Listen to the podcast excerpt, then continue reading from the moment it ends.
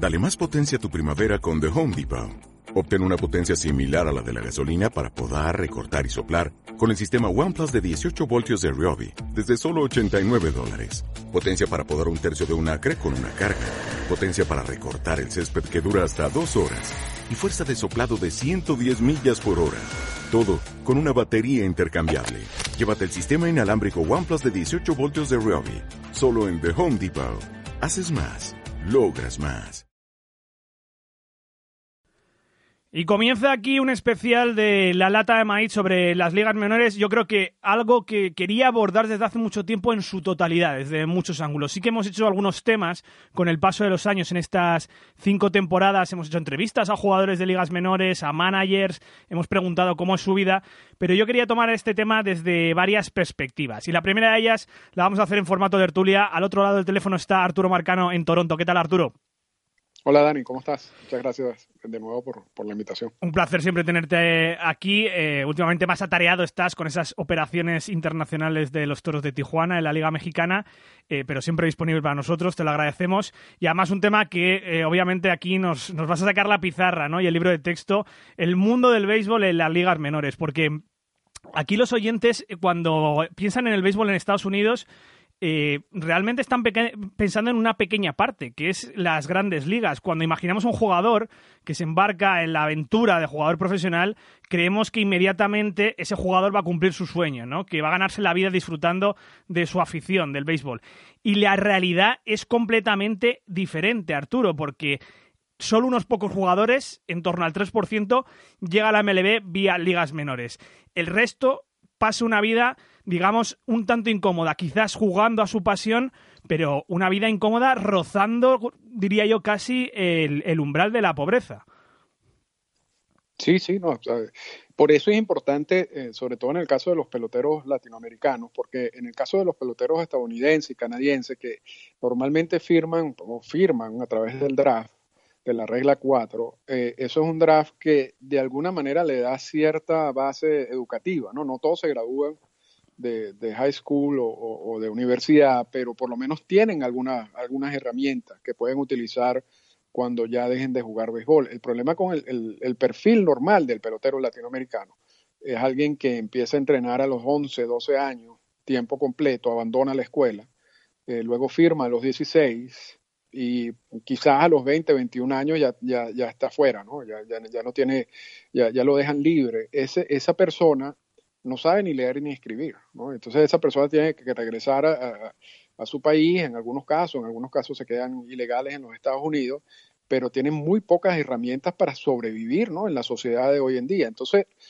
eh, mientras pasa todo eso, entonces el bono de firma por lo menos sirve de colchón. Si se queda con el bono de firma. Sí tiene, claro, sí tiene. O si tiene, porque la gran mayoría firma por 10 mil dólares o menos. Este, los, que, los que reciben un monto más alto, bueno, tienen que pagarle al entrenador, a los amigos, al otro.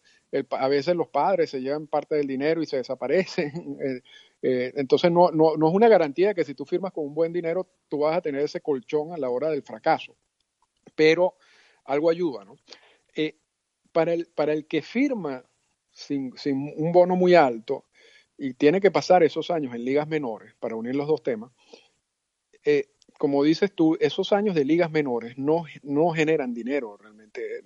los sueldos de las ligas menores están preestablecidos, eh, son sueldos fijos, a menos que tú seas agente libre, pero eso es otro, para no confundir, vamos, vamos a poner eso a un lado por el momento o sea, en, la, en, la, proyección normal, en la progresión normal de, de, estos jugadores, esos salarios están preestablecidos y van entre 600 dólares mensuales a 1.200, 1.500 dólares mensuales. Eso es antes de impuestos, o sea, tú tienes que quitarle impuestos a eso. Sí. Después tú tienes que usar ese dinero para vivir, de alguna manera. Para, entonces, realmente al final del mes la gran mayoría de estos jugadores no le queda absolutamente nada y no solamente eso, se tienen que endeudar. Sí, sí, sí y, esa es la realidad de, lo que pasa en las ligas menores en términos generales. Vamos a escuchar un pequeño corte de audio de la entrevista que le hacíamos la temporada pasada a Néstor Pérez, manager eh, en las ligas menores y conocido aquí en España por pasar por la selección española.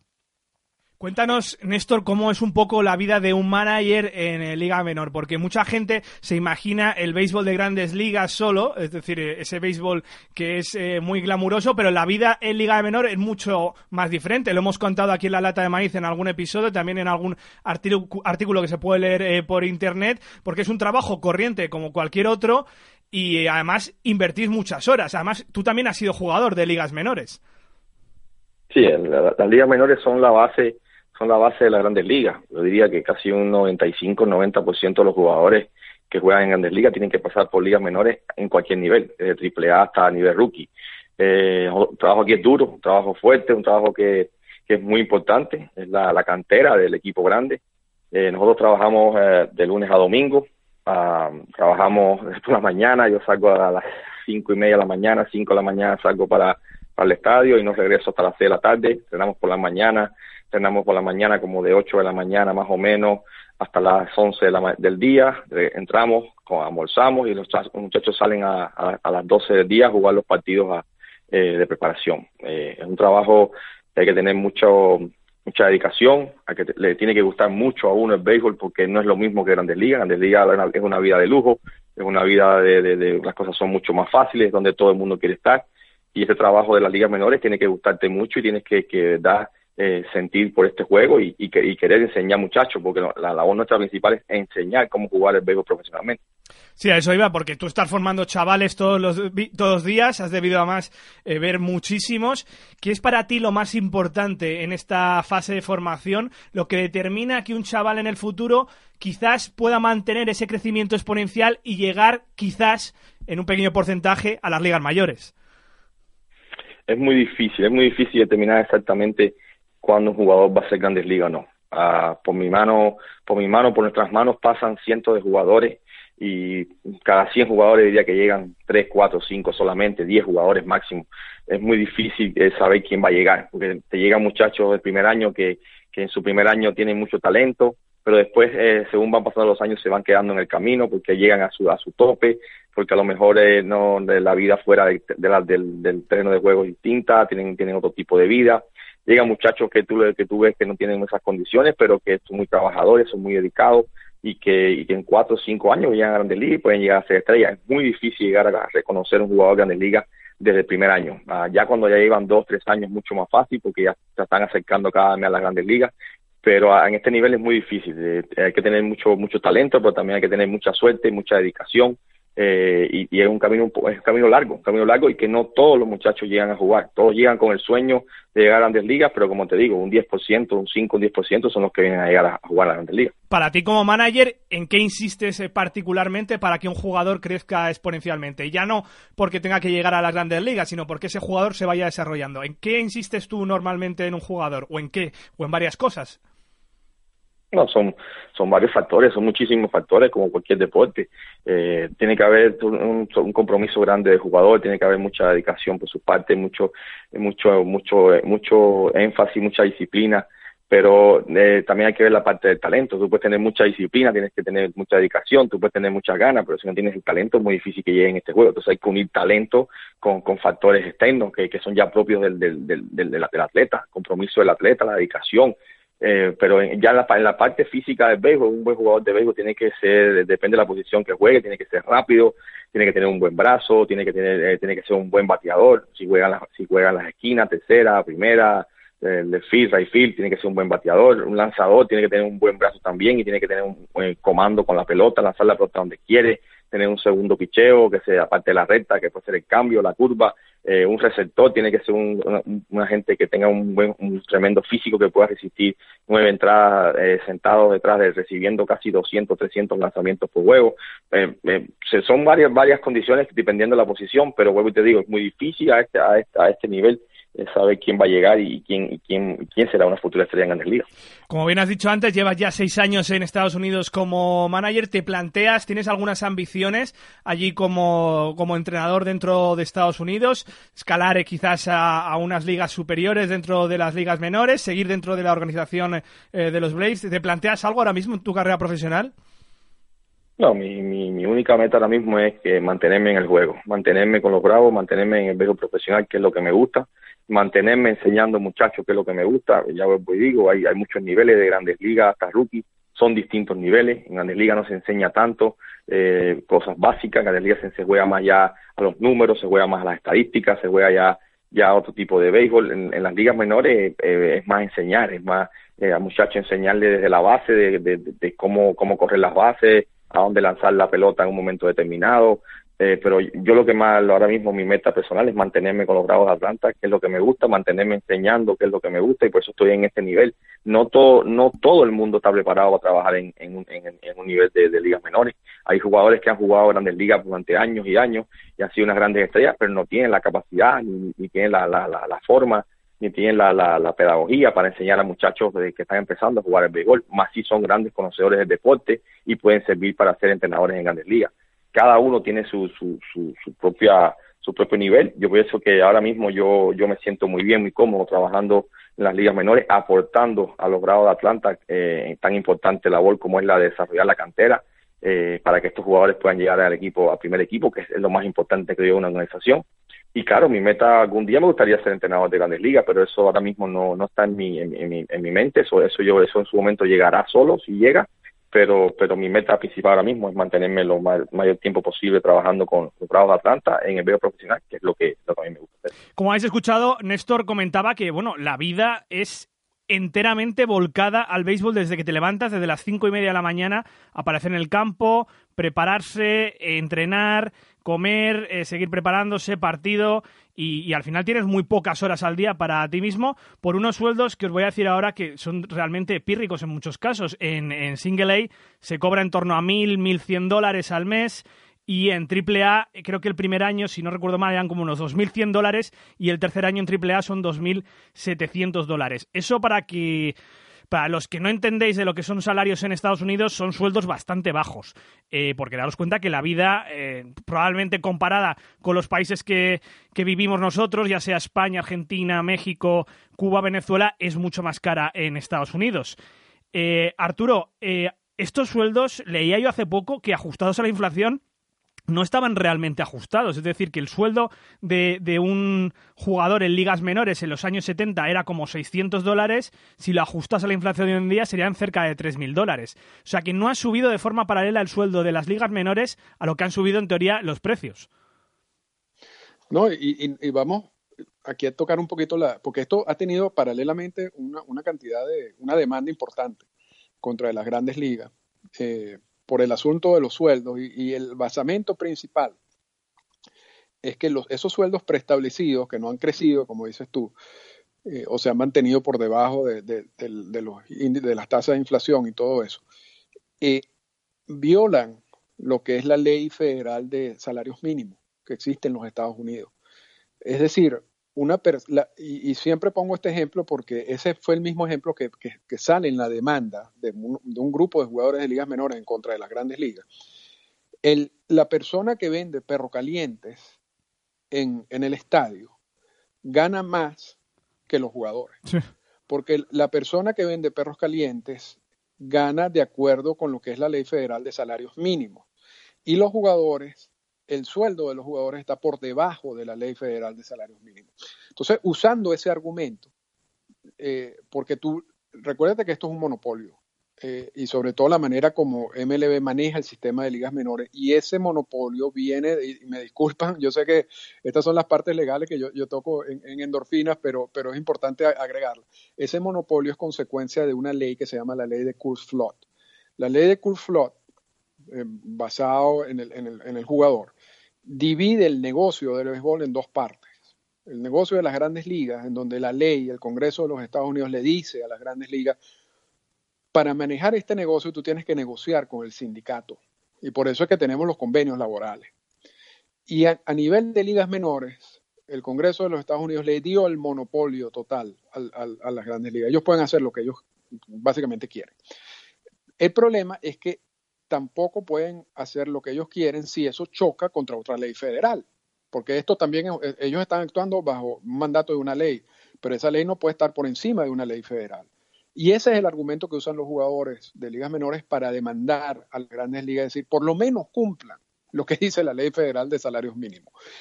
Y MLB en reacción a esa demanda puso presión en el Congreso de los Estados Unidos y el Congreso de los Estados Unidos sacó, promulgó una nueva ley que, tiene un, que tiene un nombre extraño como para, para salvaguardar el patrimonio, el pasatiempo nacional o algo así. Sí, Safe, America, Safe America's Pastime Act. Exactamente, donde esa ley lo que dice básicamente es que los jugadores de ligas menores no deben ser considerados trabajadores como el concepto normal de trabajadores. Ese debería, eso, esa, esa, experiencia que ellos tienen en ligas menores se asemeja más a unas pasantías. Sí. A una, a un, a, un temporal, sí. vocacional. Claro. Entonces, al tú excluirlos por esta ley de, de lo que sería como el sistema normal laboral, entonces tú no estás obligado a pagarle lo que dice la ley federal de salarios mínimos. Entonces, eh, eh, eh, esa es la situación legal, el, marco legal que, rige todo eso, pero la conclusión es lo que tú estás diciendo, son salarios muy por debajo, son de lo que la gente gana normalmente en estos países y como hay un gran porcentaje de fracasos en todo esto, si tú no firmas bien, si tú no tienes un bono de firmas bien alto, después de dos o tres años en ligas menores, repito, la gran mayoría de esos jugadores terminan endeudados. Sí. No, no, no, Sí, sí, sí, sí. Ah, quiero ir ahora a la parte humana porque es eh, tremenda, hay un montón de historias, pero quiero terminar de aclarar a los oyentes la, parte de la letra pequeña porque lo estabas diciendo muy bien. El Safe America's Pastime Act es, eh, es algo que ha impulsado la MLB. O sea, la MLB se ha gastado más de un millón de dólares en lobbies mm. en Washington para para impulsar esta ley, aprobada, si no recuerdo mal, el año pasado. Y tengo aquí una entrevista de Manfred de Athletic que me ha dejado con la boca abierta, porque, bueno, la MLB, claro, está considerando que estos, jugadores, estos peloteros, son trabajadores temporales, estacionales. Hay que recordar que los jugadores de, ligas menores no cobran en off-season, es decir, a partir de octubre no cobran. Tampoco cobran el sprint training, eso también es bastante curioso, no cobran hasta que comienza la temporada. Y eso que tienen que mantener su forma física. En una entrevista, Arturo dijo Manfred, se le preguntó por ello y dice, si no trabajas no cobras, son trabajos estacionales. Bueno, yo creo que Manfred de octubre a marzo también está en off-season y él está cobrando, ¿no? y los jugadores, los jugadores en sí se tienen que mantener en forma, porque si no llegan a marzo, eh, no, no pueden hacerlo de, otra manera. Y, lo que tienen que buscar además son trabajos temporales, ¿no? Se, se, dedican a hacer profesores de bateo, o trabajan en un restaurante, o vete tú a saber lo que tienen que hacer, porque si no, no pueden mantener un, ningún estilo de vida, vamos. No, eh, eh, mira, y no solamente eso. Muchas veces los equipos exigen ese trabajo. Claro. ¿Entiendes? No, no, no es lo, que dice Manfred realmente eh, es un error, pero Manfred a veces dice ese tipo de cosas. Eh, no, eso no es un trabajo realmente temporal. Muchos de los equipos de grandes ligas te dan planes de trabajo, te, hacen eh, entrenamientos especiales fuera de temporada, eh, chequeos. Entonces tú evidentemente tienes que estar en forma y tienes que dedicarte a, ese trabajo. Incluso no puedes dedicarte a otros trabajos tampoco, porque el mismo contrato que tú firmas te impide realizar una cantidad de actividades. Entonces no, no, no tienen plena libertad en ese sentido. Y, y son jugadores tú dices, bueno, pero ¿por qué no dejan de, jugar y se van para otra liga? Porque no hay otras ligas, ¿no? La, liga independiente, las ligas independientes pagan peor, si se quiere, ¿no? Y, no hay tantos trabajos tampoco y las condiciones son incluso más, complicadas. Podrían jugar en México y, haciéndole promoción a los toros de Tijuana, pues donde se paga mucho mejor, donde se paga mucho mejor, pero no, no, no todos les gusta, ¿no? La, liga mexicana, igual otras ligas internacionales. Y por supuesto, yo creo que el principal factor por el cual muchos de estos jugadores siguen allí es el sueño, ¿no? De llegar en, un momento a las grandes ligas y poder ganar los sueldos que ganan los, grandes ligas. Pero, y lo decíamos al principio, solamente un porcentaje muy bajo, 3, 4% termina haciendo eso. Sí, son 1.500 jugadores al año con ese sueldo pírrico prácticamente de 6 dólares la hora, si no es menos, y que tienen que trabajar más de esas 8 horas que, que, bueno, que es la que les paga en teoría como sueldo mínimo el convenio. Tú que sabes bien de esto, Arturo, yo personalmente no veo alguna razón por la que la inflación no se ha ajustado al béisbol en estas categorías inferiores. De hecho, mm, si lo piensas, ha retrocedido en los últimos 40 años teniendo unas ligas mayores eh, que producen cerca de 10.000 millones de dólares al año, que llevan 16 temporadas consecutivas con balance positivo, ¿Crees que es hora que la MLB tome cartas en el asunto, aunque sé que no lo va a hacer? No. bueno, hay, algunos equipos que lo han hecho, ¿no? Sí. Los azulejos de Toronto aumentó un 50, creo que fue un 50% el sueldo de, cada uno, que, que, aún así es un sueldo malísimo, ¿no? Pero, eh, pero es una medida, ¿no? Eh, eh, es algo, ¿no? la MLB como ente, porque Manfred representa los intereses de los dueños de equipos. Eso es. Y, y, los dueños de equipos, entre sus intereses está generar la mayor cantidad de dinero y la mayor cantidad de dinero se genera cuando tú entre tus ingresos son y gastos haces esa, esa resta y te queda más dinero. Entonces no vas a aumentar el gasto, que el gasto es básicamente salario en, en términos del béisbol. Eh, esto ha generado mucha reacción negativa de la prensa. Normalmente vemos críticas eh, pero al final no pasa nada, Dani. O sea, eso, eso, eso es igual que el, tema que, hemos hablado anteriormente sobre los, los, abusos y los vicios del sistema de la del, del, proceso de firma de peloteros en Latinoamérica. Eh, son temas que salen a veces a la palestra, a veces en alguna nota, alguna crítica por aquí o por allá, pero en términos generales la gente no le interesa. Y, mientras no hay interés y una verdadera presión eh, del público en ese sentido, seguiremos viendo lo que está pasando, ¿no? Que por cierto tenemos pendiente tú y yo una segunda parte de de hablar esa, de esas firmas en, Latinoamérica, particularmente en República Dominicana, una tertulia que, hicimos tú y el año pasado. Em, tú que conoces bien Toronto, sacando el tema de los azulejos, eh, ha sido el primer equipo que ha aumentado este salario en ligas menores, se comunicó a principio de temporada regular o un poquito antes, dijo Ben Sherrington, vicepresidente de las operaciones de, de béisbol, que esperamos que nuestros jugadores tengan la libertad y la comodidad de hacer buenas elecciones, ya sea para vivir o para comer. Creemos que tenemos que ser consistentes con nuestros valores intentar ser una organización centrada en los jugadores y darles la mayor cantidad de recursos eh, posibles. Em, ¿Te parece, no sé, te parece que si tenía que haber una franquicia en la MLB que hiciera esta medida, tenían que ser precisamente los Toronto Blue Jays? ¿Y crees que puede, em, ¿crees que puede sentar un precedente para otras franquicias de la MLB? Mm, es, interesante. Yo, yo, creo que Sherrington, lo, no sé, quizás sea una buena manera de, vender el programa de ligas menores, de hacerlo más atractivo eh, para potenciales jugadores en el futuro. Decir, bueno, este es un equipo que paga mejor que los otros equipos.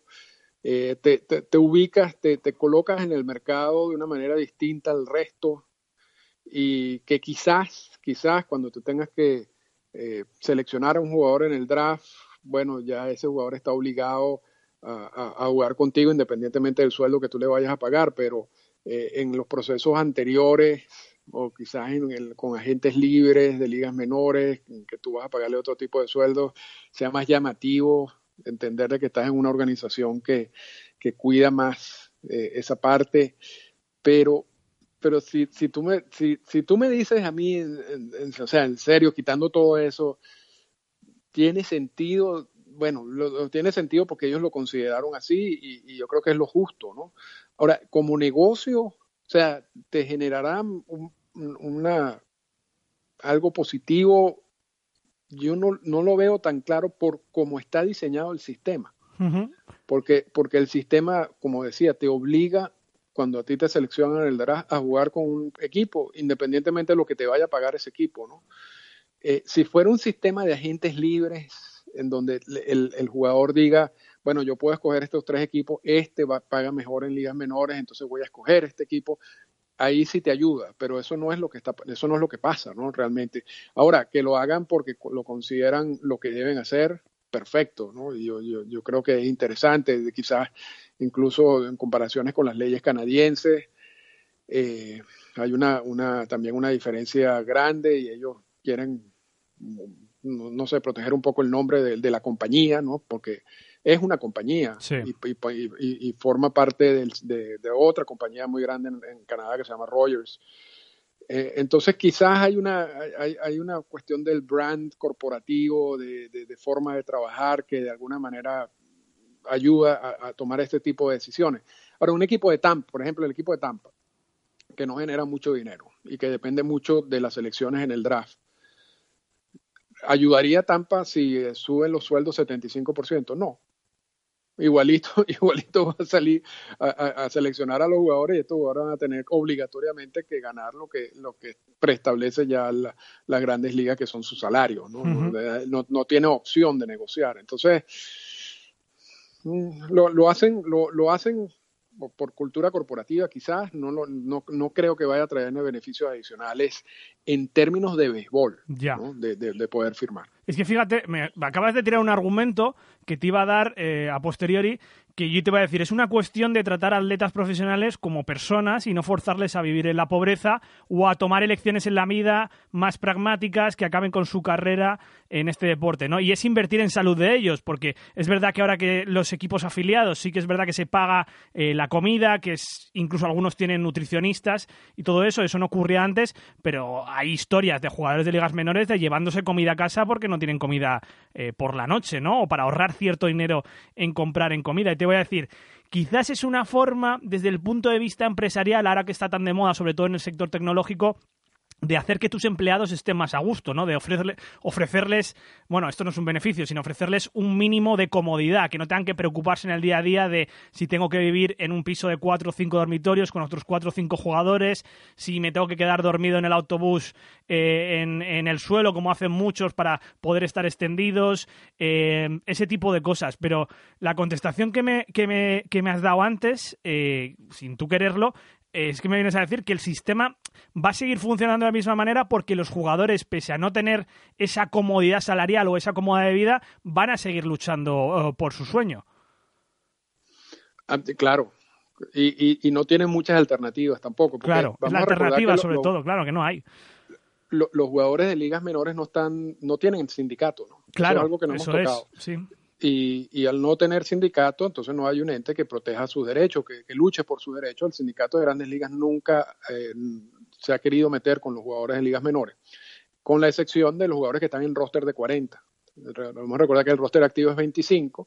Hay 15 jugadores que están en roster de 40 que están en ligas menores. Esos jugadores tienen un sueldo distinto, un sueldo mucho más elevado y tienen la protección del sindicato. El resto de los jugadores no tienen sindicato, entonces cada quien está peleando por su propio eh, derecho, ¿no? Y, es una lucha totalmente desbalanceada, ¿no?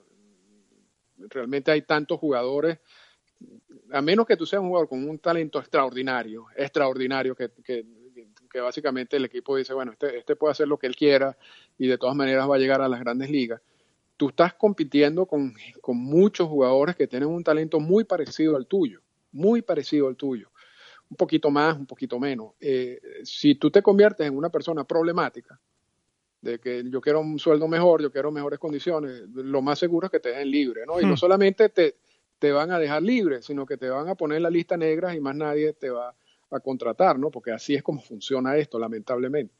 Eh, pero sí, tú, tú, tú como equipo tratas de crear las mejores condiciones en lo posible para que las personas estén lo más contentos en, lo posible. Lo que pasa es que también en el deporte, es, en, uno en un trabajo normal y corriente, quizás eso, eso lo ayuda a uno en la productividad y todo ese tipo de cosas. El béisbol que es talento y que tú sales a un terreno de juego, quizás un pelotero que vive en las peores condiciones, rinde mejor así que un pelotero que recibe beneficios. ¿Quién, quién sabe? ¿no? Es, difícil en, en, este negocio unir las dos cosas. Ahora, habiendo dicho eso, yo creo que es una falta realmente de, ética, si se quiere, de MLB, de, de, manejar esas operaciones de ligas menores de esa manera. O sea, yo, yo creo que esto es una industria que genera más de 10 mil millones de dólares al año. Es una industria que ya lo estamos viendo en, a nivel de grandes ligas, cómo ha empezado a controlar eh, todo el sistema de agencia libre y todo el gasto en, los equipos. Eh, y, y, en ligas menores sigue operando estos equipos de esa manera y no solamente, y tú, lo, tú, mencionabas algo interesante, es esa ley que, que excluye a, los jugadores de ligas menores de, de como el sistema laboral normal, es producto del lobby de las grandes ligas, de una inversión millonaria en las grandes ligas, de presión en el Congreso de los Estados Unidos para que para que le die, para que le dio, le den esa, esa posibilidad, ¿no? Y, mantener esos salarios tan bajos. Yo, yo, creo que realmente no debería ser así, no debería ser así, pero es así. Los jugadores tienen poca presión, tienen poca manera de presionar, hay mucha competencia. Eh, realmente muchos saben que, que dependen del rendimiento que hacen en el terreno de juego, y, eso, eso es lo que se concentran y esperando llegar a las grandes ligas. Y luego cuando no lo hacen, entonces sí empiezan a hablar y hablar de, todo lo que, lo que están pasando, ¿no? pero, pero es un sistema muy duro, Dani. Sí. Y, yo por eso quería tratarlo aquí a, la palestra, porque en el fondo a mí me parecen los jugadores de ligas menores eh, verdaderos eh, héroes, ¿no? Porque tienen una pasión por este deporte, se pueden pasar años subiendo y bajando en varios niveles de la organización. Em, lo único que les separa de colgar las botas es, es, precisamente esa pasión, ¿no? La esperanza de que algún día pueden alcanzar su sueño. Muchos abandonan a medio camino, eh, ya sea tras un año, tres, seis años. Em, muchos no van a llegar a lo que esperaban, eh, no van a tener las condiciones que ellos esperaban. Algunos de ellos tienen suerte porque tienen títulos universitarios, se pueden reinsertar en el mundo laboral, otros mucho menos, sobre todo con los que tú decías, los latinos, que, bueno, pues eh, si se tienen que volver a su país probablemente van a tener casi peores condiciones de vida. Con lo cual, para mí el béisbol americano, lo que es la base del béisbol en Estados Unidos, son estos héroes trabajadores que día tras día trabajan 10, 12 horas por un sueldo pírrico y que además eh, crean un negocio, también como es el negocio de las ligas menores, Arturo, y que entretienen a todos esos pueblos, ¿no? A todas esas regiones de Estados Unidos que, que no tienen un equipo de grandes ligas. Y, por eso hay que apreciar más cuando, cuando estos llegan a las grandes ligas, eso es. en estrellas en grandes ligas, porque llegar allí es muy difícil, muy difícil, muy complicado no solamente es talento, es paciencia, es trabajo, es una cantidad de factores. Hay unos que llegan porque tienen realmente un talento extraordinario, repito, pero la gran mayoría, oye, es difícil estar allí eh, y, por eso es que ese es el mejor béisbol del mundo. Pero, pero sí, sí es un, es un problema, Dani, eh, eh, esto es lo que lo sucede. Y, y los latinoamericanos son el 50% de los 50%, no, no tenía esa estadística. Sí, 50% de los jugadores de ligas menores son latinoamericanos. Y, de ese 50%, bueno, imagínate, la gran mayoría, como, como mencionamos anteriormente, termina sin trabajo, jugando quizás en las ligas de invierno. A veces otros terminan sus carreras en México, en, Italia, en Australia, algunos en Japón, los que se van para Japón y Corea, por lo menos tienen la posibilidad de ganar grandes sueldos sueldos que nunca ganarían en los Estados Unidos. Eh, poco, poco a poco estas ligas internacionales están sirviendo de opciones interesantes, económicas, para jugadores de ligas menores que dicen, bueno, aquí como que no me van a dar más oportunidad, voy a experimentar en otras ligas, ¿no? Y, son los latinoamericanos normalmente los que aceptan esa, e, ese, ese reto más fácilmente, que el, el, estadounidense tiende más a quedarse pensando en esa meta final, ¿no? De llegar a las grandes ligas.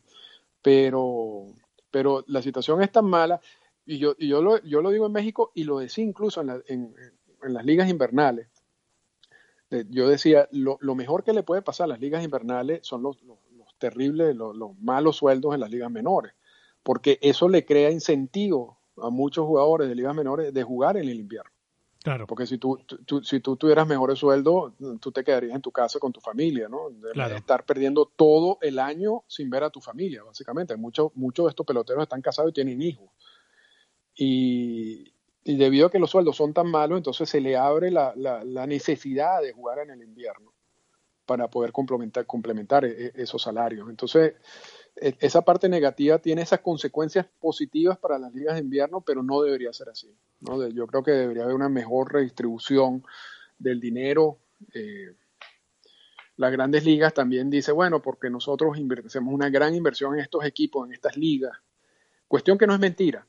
No es mentira tampoco que hay una gran inversión eh, a nivel de, mantener este sistema monstruoso de ligas menores, porque son 30 equipos eh, con cuatro o cinco divisiones, categorías distintas, y eso no solamente son los jugadores, el estadio, es la estructura, eh, las personas de la oficina, o sea, hay una cantidad de gastos adicionales al, gasto que hacen con los, con los jugadores.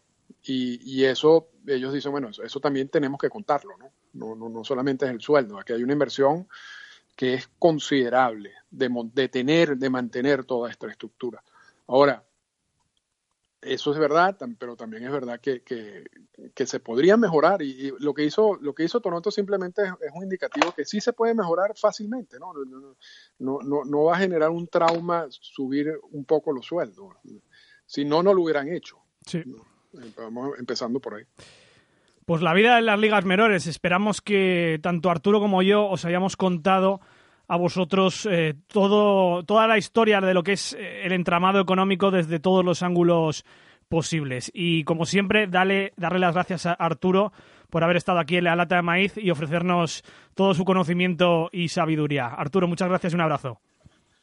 No, gracias a ti, Dani. Y yo creo que el, próximo tema que podemos conversar, porque está de moda ahorita, porque se está discutiendo de nuevo, el draft internacional. Sí. Eh, yo creo que esa, esa puede ser una tertulia interesante y la guardamos para, la próxima. Está pendiente y si queréis además enteraros un poco de lo que se está discutiendo ahora mismo con el draft internacional, seguid la cuenta de Arturo Marcaro, Arturo Marcano en Twitter, arroba Arturo Marcano. Arturo, que pases buen día, un abrazo. Igualmente, Dani.